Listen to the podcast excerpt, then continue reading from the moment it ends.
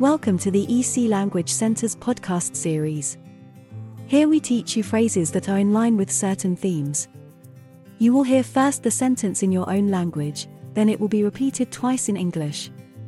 This gives you a chance to repeat the phrase and have a bit of practice. There are 10 phrases in each episode. Phrases for asking directions. 你知道最近的药房在哪里吗？ Do you know where the nearest pharmacy is, please? Do you know where the nearest pharmacy is, please? 附近有什么地标吗？ Are there any landmarks close by? Are there any landmarks close by? 我在找这个地址好吗？ I'm looking for this address, please. I'm looking for this address, please. 直行， Straight ahead. Straight ahead.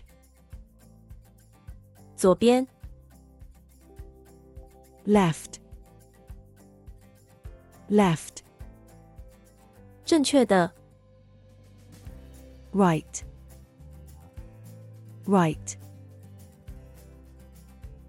我迷路了， 你能帮帮我吗？ I am lost. Can you please help me? I am lost. Can you please help me? 从这里有公共汽车吗？ Is there a bus from here to?